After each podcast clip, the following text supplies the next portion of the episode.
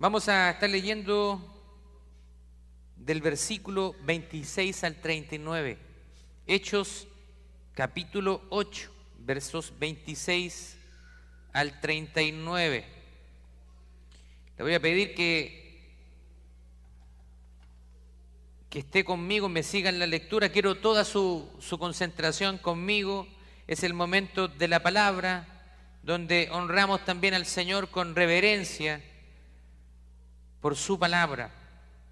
Dice así, libro de Hechos, capítulo 8, versos 26 al 39.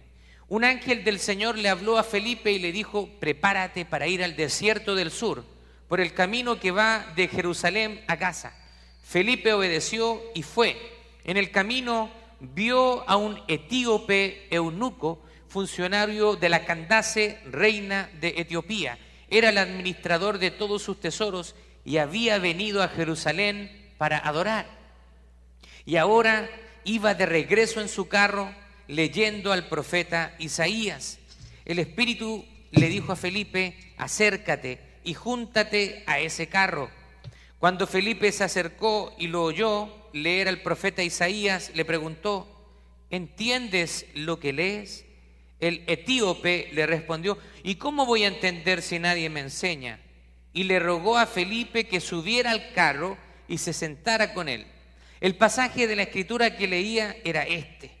Como oveja fue llevado a la muerte, como cordero delante de sus trasquiladores, se callará y no abrirá su boca. Sufrirá la cárcel el juicio y la muerte. ¿Y quién es entonces contará su historia? Si él será arrancado por completo de este mundo de los vivientes. El eunuco le preguntó a Felipe, te ruego que me digas de quién habla el profeta. ¿Habla de sí mismo o de algún otro? Entonces Felipe le empezó a explicar a partir de la escritura que leía y le habló también de las buenas noticias de Jesús. En el camino encontraron agua y el eunuco le dijo a Felipe, aquí hay agua, ¿hay algo que impida que yo sea bautizado? Felipe le dijo, si crees de todo corazón, puedes ser bautizado. Y el eunuco respondió, creo que Jesucristo es el Hijo de Dios. Y el eunuco mandó detener el carro y ambos descendieron al agua y Felipe lo bautizó. Entonces salieron del agua y el Espíritu del Señor se llevó a Felipe y el eunuco volvió a, no volvió a verlo, pero siguió su camino lleno de gozo. Amén. Tome asiento, por favor.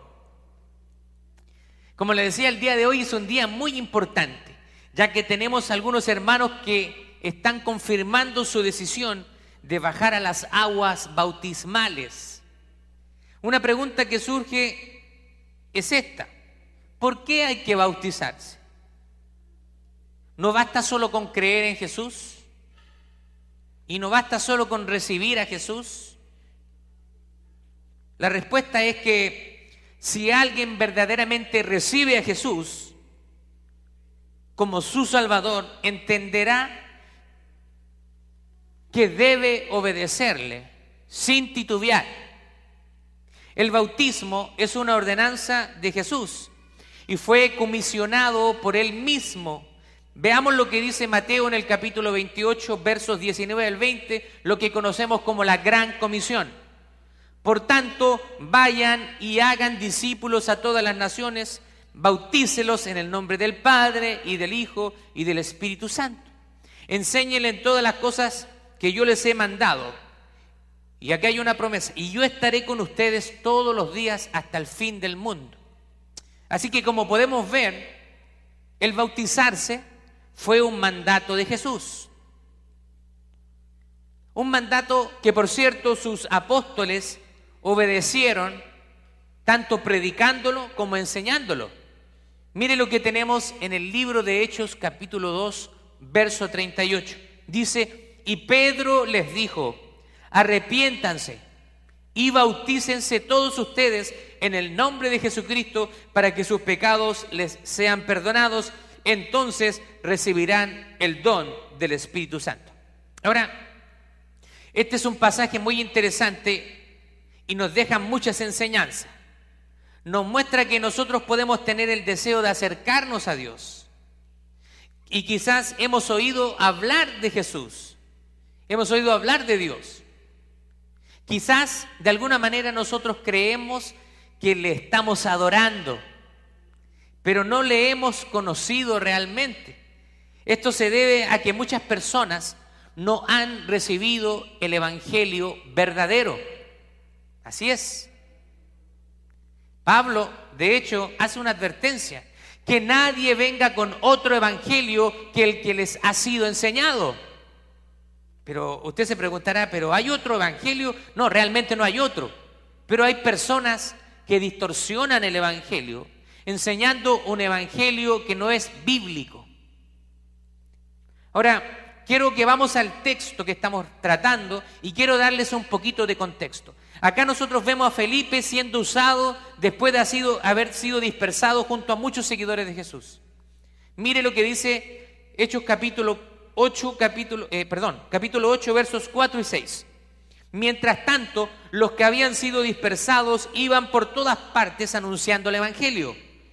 Fue así como Felipe llegó a la ciudad de Samaria y allí les predicaba a Cristo. Toda la gente que escuchaba con atención lo que les decía Felipe y oían y veían los milagros que Felipe hacía. Así que nosotros podemos ver que empezó una persecución en la iglesia.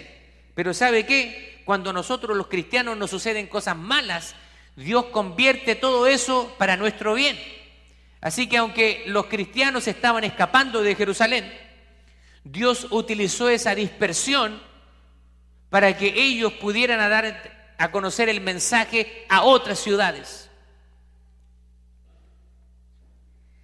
Y Felipe estaba compartiendo el Evangelio y como se da cuenta, Felipe estaba siendo usado, estaba mostrando prodigios y señales. Él estaba predicando las buenas nuevas de salvación a través del sacrificio del Mesías prometido. O sea, nuestro Señor Jesucristo. Ahora, el Señor desea que nosotros seamos testigos. Eso significa que Él quiere que su pueblo anuncie las buenas nuevas, esperanza a las personas. Mire lo que dice en el mismo libro de Hechos en el capítulo 1, verso 8. Pero cuando venga sobre ustedes el Espíritu Santo, van a recibir poder y serán mis testigos en Jerusalén, en Samaria, en Judea y hasta lo último de la tierra. ¿Se da cuenta? Jesús, antes de ascender, Él les dice, pero cuando venga sobre ustedes el Espíritu Santo, Él les había hecho una promesa. Jesús les dijo, mire, les conviene que yo me vaya, porque si yo me voy, entonces yo rogaré al Padre que envíe al Espíritu Santo y ustedes van a recibir poder. Pero ese poder que recibimos del Señor, ¿para qué es ese poder? Es para andar diciendo, yo tengo el poder para sanar, yo tengo el poder para echar fuera demonios, yo tengo el poder para hacer esto. ¿Para qué es lo que dice el texto que es ese poder? Para ser testigos. ¿Se da cuenta? Pero nosotros, cuando se habla de la palabra poder, no, no, nosotros somos muy egocéntricos. Creemos que el poder que nos da Dios es para exaltarnos a nosotros. Sin embargo, cuando el Señor nos llena de poder del Espíritu Santo, no es para exaltarnos a nosotros, sino para exaltarlo a Él. Así que cuando Él nos da el Espíritu Santo, hay poder en nosotros, pero ese poder es para testificar a otras personas. Así que cuando usted le habla de Jesús a otras personas, hay un poder que se está moviendo ahí que no se ve, pero esas palabras que usted está hablando a otra persona producen algo en ese corazón. Porque es un poder que proviene del Espíritu Santo. El Señor desea que nosotros seamos verdaderos discípulos, que le obedecemos y le, servimos. Así que el día de hoy Estamos teniendo una ceremonia de bautismo y quizás el mensaje debería ir enfocado solamente a las personas que se están bautizando, pero he tomado este pasaje y pienso que nos enseña a todos tanto para las personas que se están bautizando como las que ya hemos sido bautizados y quizás llevamos años en el Evangelio. Así que vamos a ver algunas características de un verdadero discípulo de Cristo. El versículo 26 dice que un ángel le habla a Felipe y aquí nosotros podemos ver la primera característica, humildad. Una característica que en estos tiempos tanto hace falta. Felipe había estado predicando en grandes escenarios, a multitudes de personas. Y vemos que Felipe estaba siendo utilizado con prodigios y milagros. Así que Felipe estaba ganando fama, estaba siendo conocido Felipe. Pero el Señor ahora le dice, mira, quiero que dejes los escenarios, quiero que dejes el telón, las multitudes y te vas a ir al desierto porque hay alguien que necesita escuchar de mí.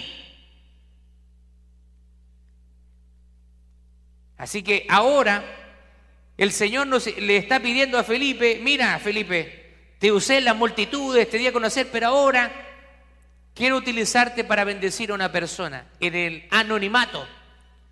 Está probando si realmente le servimos para darle gloria a Él o, o recibirla a nosotros.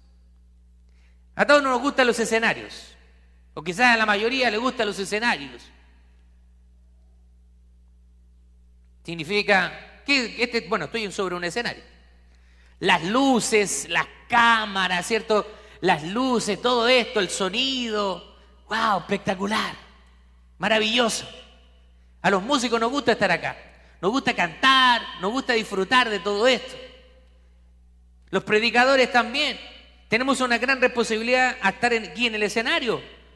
Estamos frente a una audiencia grande, pero más que estar sobre un escenario, muchas veces el, Señor nos quiere utilizar en el día a día, en la vida real, con las personas comunes y corrientes. En otras palabras, Dios le dice a Felipe, mira, Felipe, vamos a dejar al lado las cámaras, las pantallas, y vas a ir donde esta persona. Déjeme aclararle esto. En la iglesia no hay cargos para ser famosos. Dios nos ha llamado para hacerle conocido a Él. Si usted alcanza algo de popularidad, dele siempre la gloria al Señor y represéntelo bien. Hay personas que nos están mirando ahora desde el Facebook, de diferentes partes. Hay hermanos que nos siguen de Puerto Rico, de Memphis, México, de Chile también hay hermanos que nos siguen. Así que podemos alcanzar popularidad aquí. Pero eso nos pone en una gran responsabilidad, porque estamos representando al Rey de Reyes y al Señor de Señores. Gloria a Dios. Lo voy a poner en una situación hipotética. ¿Qué pasaría si llegara, si pudiéramos tener la máquina del tiempo y pudiera llegar un personaje bíblico acá? Tendríamos la máquina del tiempo y viene David, el rey David. ¿Qué haríamos nosotros con el rey David? Todos los que hemos leído la historia del rey David, lo que conocemos de la Biblia, y el rey David se presenta aquí. No es muy alto, según lo que dice la Biblia, pero bien guapo, atractivo, un hombre fuerte, robusto. ¡Ah! El rey David. Rey David, déjame tomar una selfie contigo, rey David. Y le diríamos al rey, mira el rey David, para tomarse una buena selfie, hay algunas técnicas. Primero tienes que poner el filtro porque no quieres salir con todas esas espinillas que tienes. Además, para que la foto sea un poco más atractiva, tienes que estirar la boca.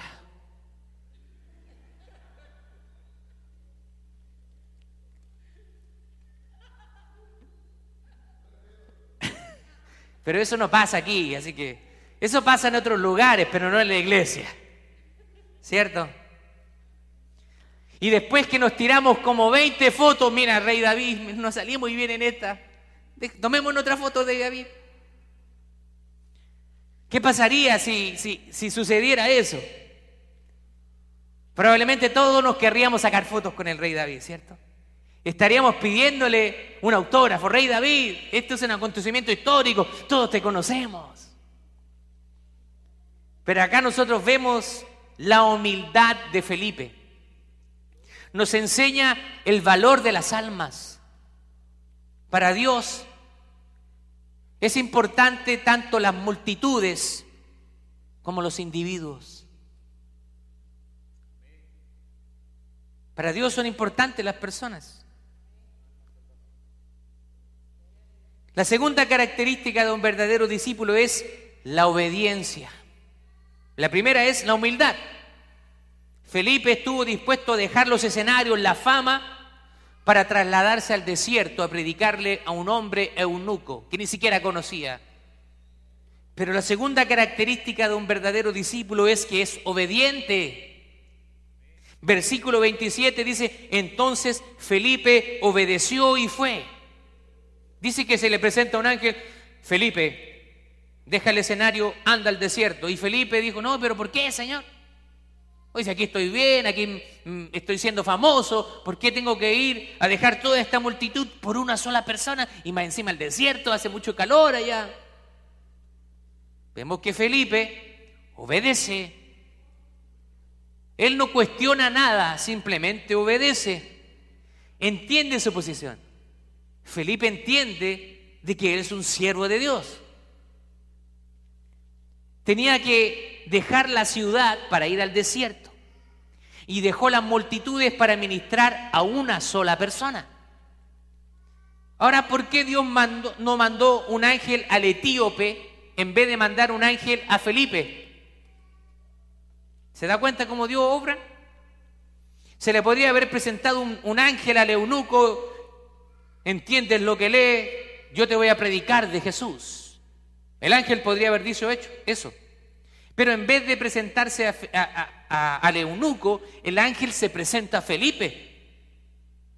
Pero eso no es una coincidencia. La razón es bastante sencilla, porque los ángeles no recibieron la gran comisión. ¿Sabe por qué? Porque nosotros, sus hijos, somos los que tenemos el honor de predicar las buenas nuevas del Señor. Gloria a Dios. Sabe que los ángeles desearían venir a compartir el mensaje, pero Dios no les ha dado ese privilegio. Y ese privilegio y honor lo tiene usted y lo tengo yo. Ahora, quiero que nos enfoquemos en este personaje, que es un funcionario etíope y eunuco. Él es funcionario de la Candace, dice reina de Etiopía, era el administrador de todos sus tesoros y era eunuco. Un verdadero eunuco. ¿Qué significa un eunuco? Una palabra un poquito complicada. Bueno, un, verdadero eunuco era un hombre que había sido castrado. Solo imaginarlo. Castrado significa que había sido cortado su miembro viril. Y estaba, generalmente los eunucos estaban a cargo del harem del rey, o sea, los reyes en esa época tenían muchas mujeres y ellos estaban a cargo de esas mujeres. Entonces, usted puede ver que los reyes eran desconfiados. Así que al hombre que ponían a cargo de ese harem lo castraban. Así que un eunuco era un hombre castrado. Ahora, según las leyes del templo, no se les permitía la entrada a los eunucos. Podían entrar a las sinagogas, pero no podían entrar al templo. Eso nosotros lo podemos ver en el libro de Deuteronomio, capítulo 23, verso 11. Dice que hombres mutilados no podían entrar. Así que podemos nosotros pensar que el eunuco era un hombre que estaba siendo apartado de la adoración en el templo. Ahora una pregunta es que ¿cómo sabían que ellos eran eunucos?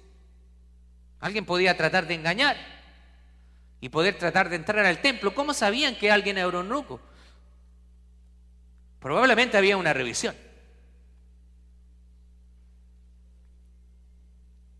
Era la única manera, o a menos que la persona honestamente dijera yo soy eunuco.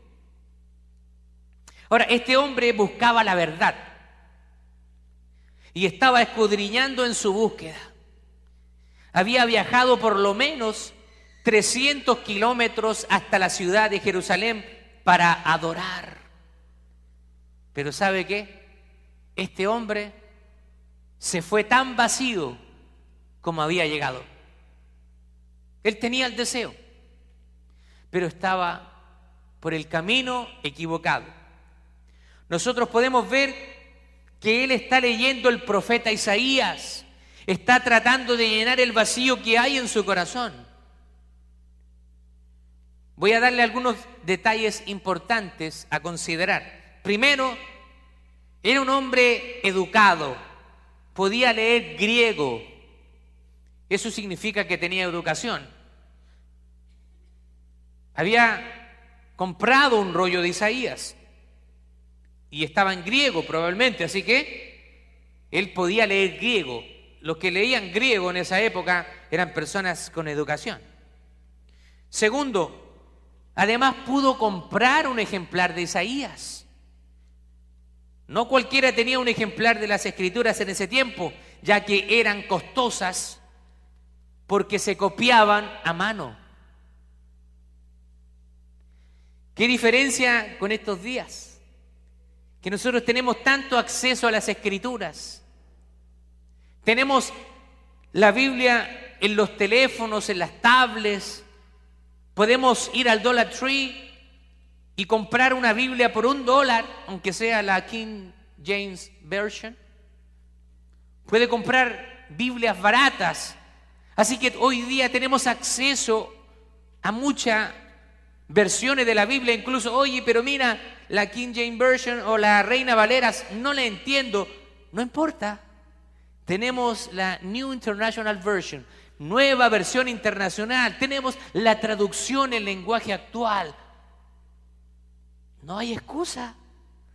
Tenemos Biblias que son con un lenguaje contemporáneo y entendible. Pero ¿qué sucede? Hoy en día tenemos mucho acceso, pero no hay deseo de leerla. No hay deseo de leerla. Podemos gastar tiempo en las redes sociales.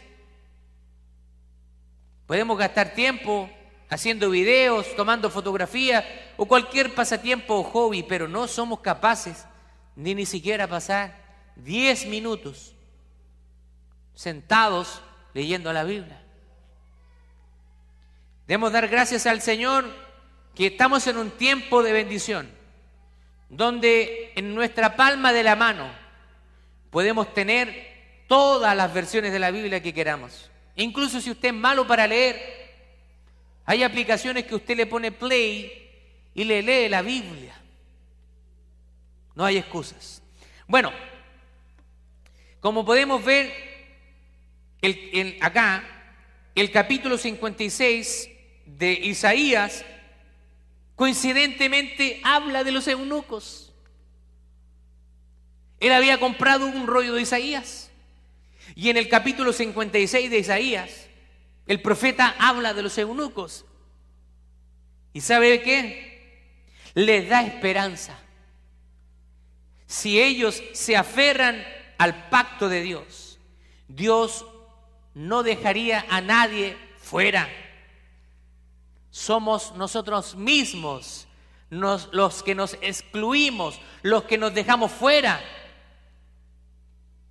¿Se da cuenta que el Señor está interesado en todas las personas?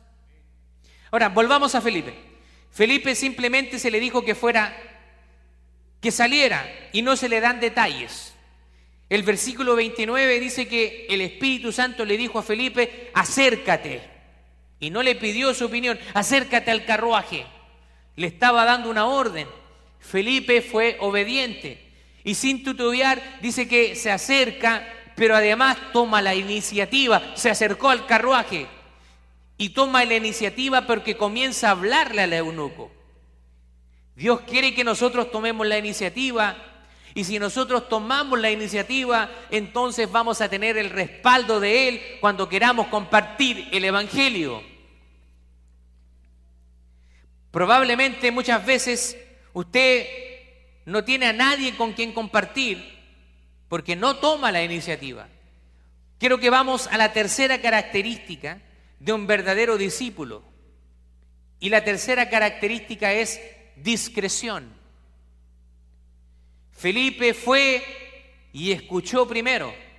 No llegó agresivamente ni dándoselas de sábelo todo. Mira, eunuco, eres un ignorante, déjame a mí. Yo conozco las escrituras, mira, Dios me ha usado con poder. Déjame, déjame, déjame explicarte.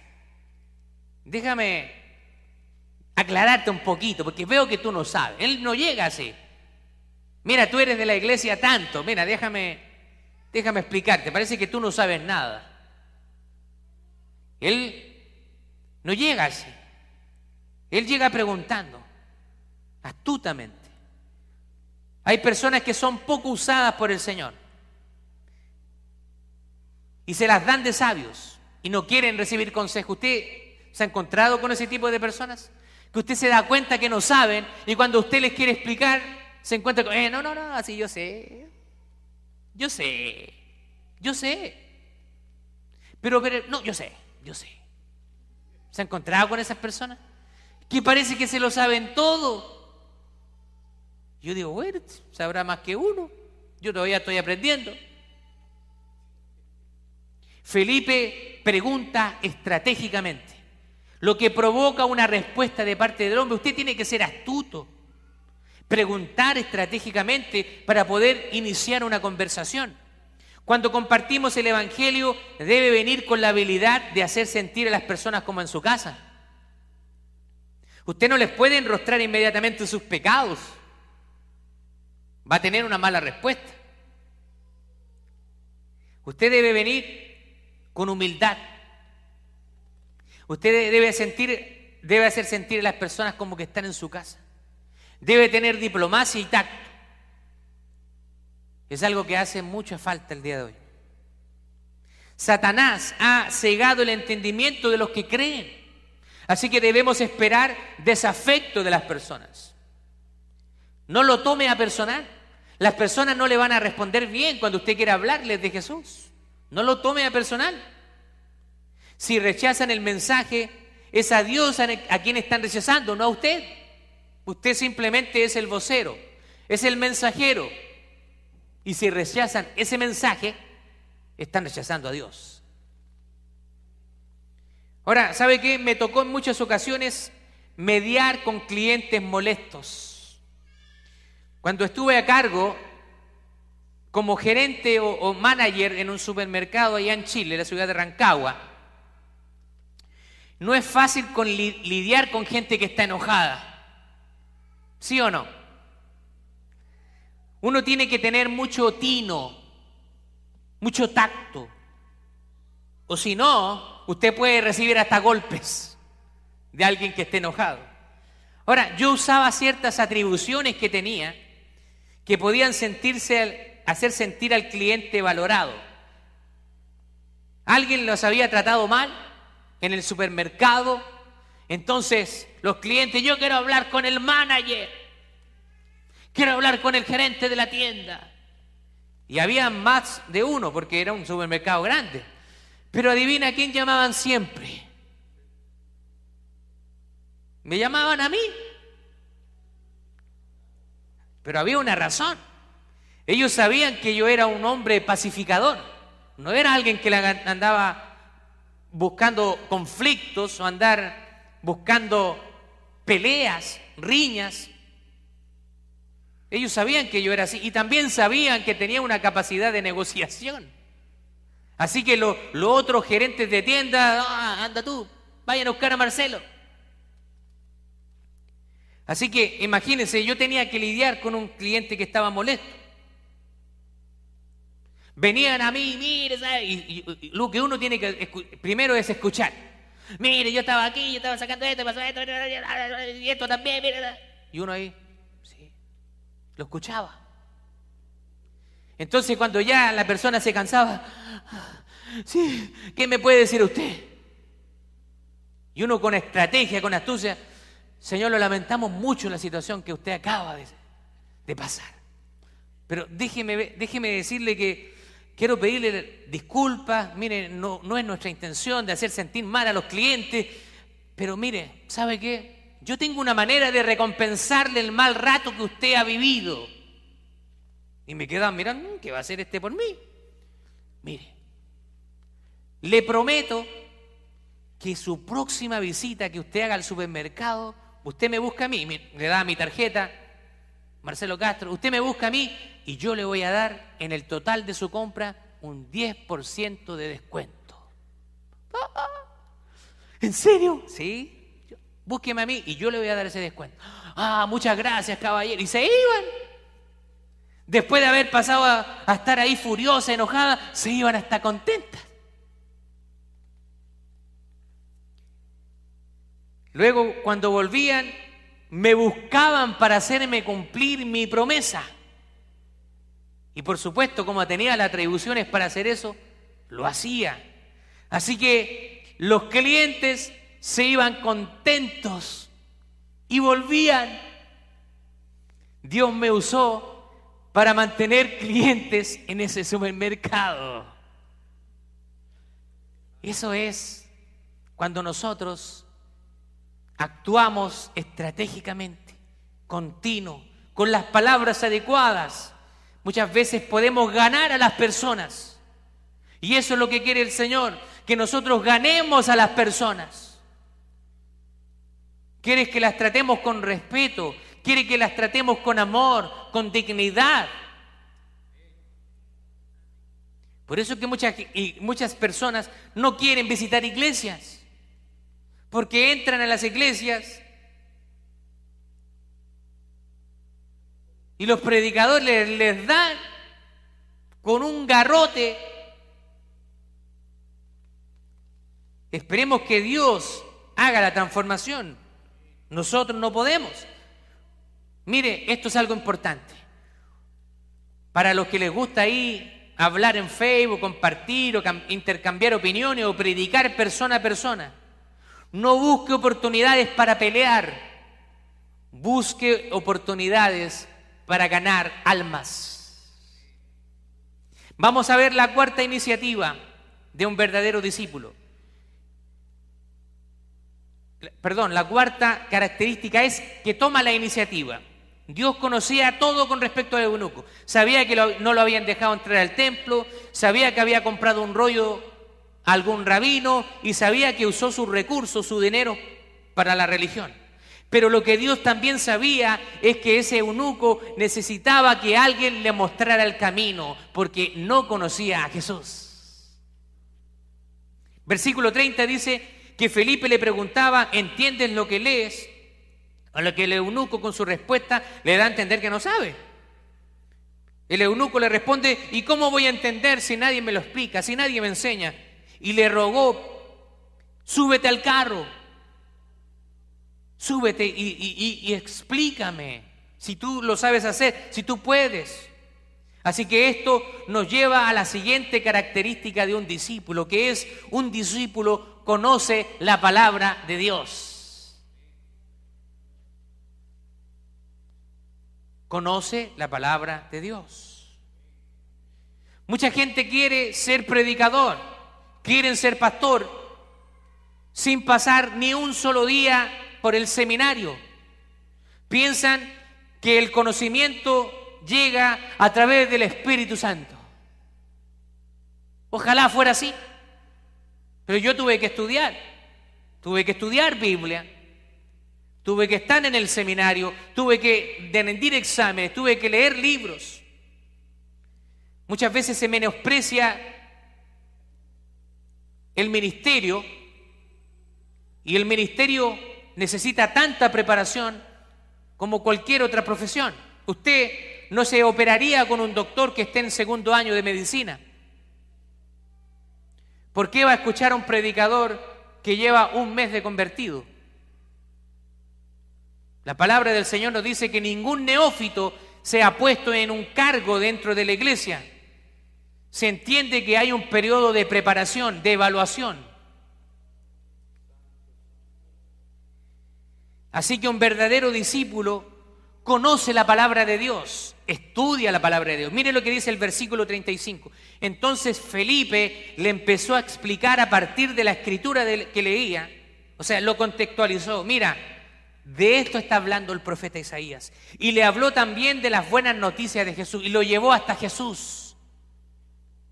Cuando conocemos la palabra de Dios, podemos exponer con claridad y seguridad el Evangelio, lo que permite que las personas tomen una decisión. Tercero, si usted no está siendo usado por Dios para compartir el Evangelio, es porque usted seguramente no sabe cómo hacerlo, ni siquiera ha memorizado un par de versículos. Si yo hago una prueba acá, a los que estamos acá y que llevamos años en la iglesia, y le digo, por favor, ¿cómo usted evangelizaría a alguien que no conoce a Dios? Y yo me pongo como un incrédulo, evangelíceme cíteme versículos bíblicos, hábleme de la salvación. Estoy seguro que la mayoría no, es, no sería capaz de articular palabras. Y por eso, como usted no sabe muchas veces compartir el Evangelio, Dios no le da oportunidad de hacerlo, porque no sabe hablar.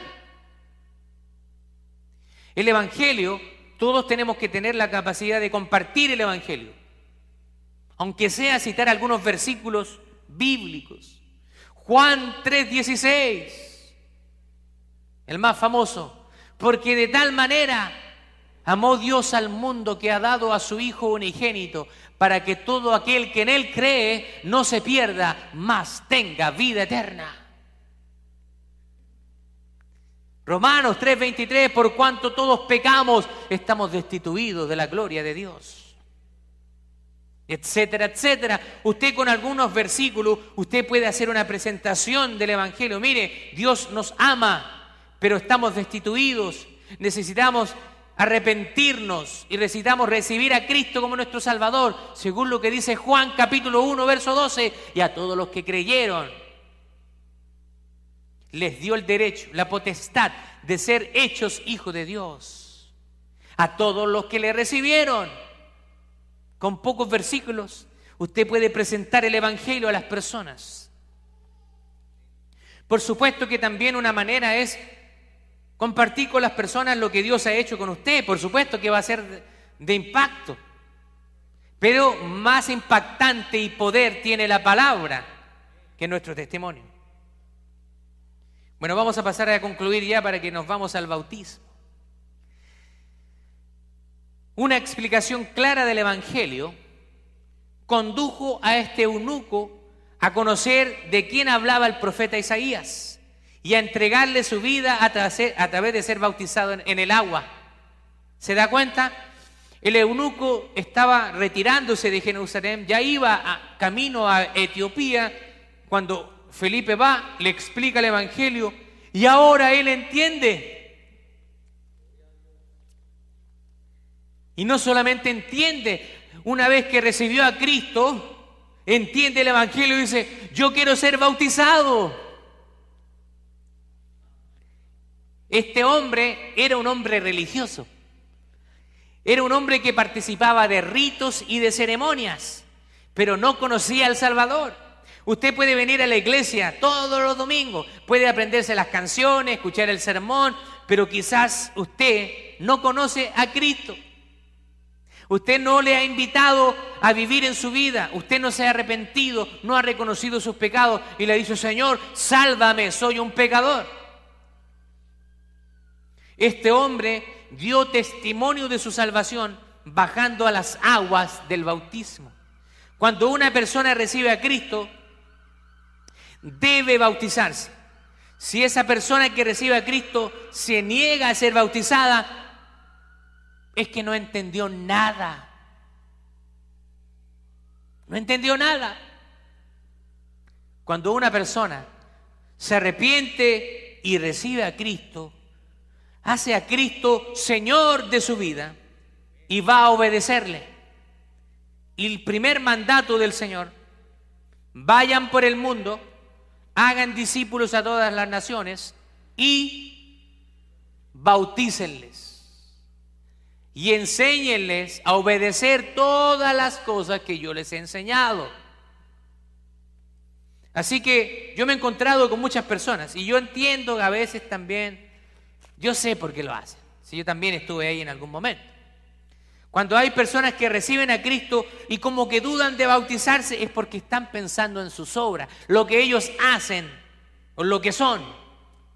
Sí, pero que yo no estoy preparado para bautizarme. ¿Por qué? Sí, Lo que pasa es que tengo algunas cositas pendientes con el Señor. El bautismo es un paso de obediencia luego de haber sido salvo solo por la fe en Jesucristo. Para obtener la salvación no hay nada que usted pueda hacer. Nada. ¿Tan fácil es? Es un regalo de Dios. La salvación es un regalo de Dios que se obtiene por la fe. Yo me arrepiento, le pido perdón a Dios por mis pecados, recibo a Jesucristo y en ese momento Dios me sella con su Espíritu Santo y me garantiza mi salvación. Cuando Él venga por nosotros, Él nos va a llevar con Él. Entregar nuestras vidas al Señor significa que vamos a obedecerlo en todo. Y el primer paso es obedecer. Si usted no está obedeciendo al Señor, yo dudaría si usted realmente ha sido convertido. Porque cuando nosotros recibimos a Cristo, el Espíritu Santo nos motiva a obedecer su palabra. Si alguien no da testimonio de Cristo, puede ser un religioso, pero no una persona salva. Hay muchas personas que están confundidas allá afuera, que creen conocer a Jesús, pero están lejos de él, como lo estaba este eunuco. Pero ¿sabe qué? Necesitan de un Felipe contemporáneo. Así que usted y yo podemos ser un Felipe. Podemos ser alguien que les explique a esas personas quién es Jesús y cómo nosotros podemos ser justificados solamente a través de la fe. Ahora yo quiero hacerle una pregunta. Mientras le invito a nuestro grupo a que pueda subir. Le quiero hacer esta pregunta. ¿Estamos listos nosotros para ser Felipes que Dios puede utilizar en nuestros días? ¿Está listo usted?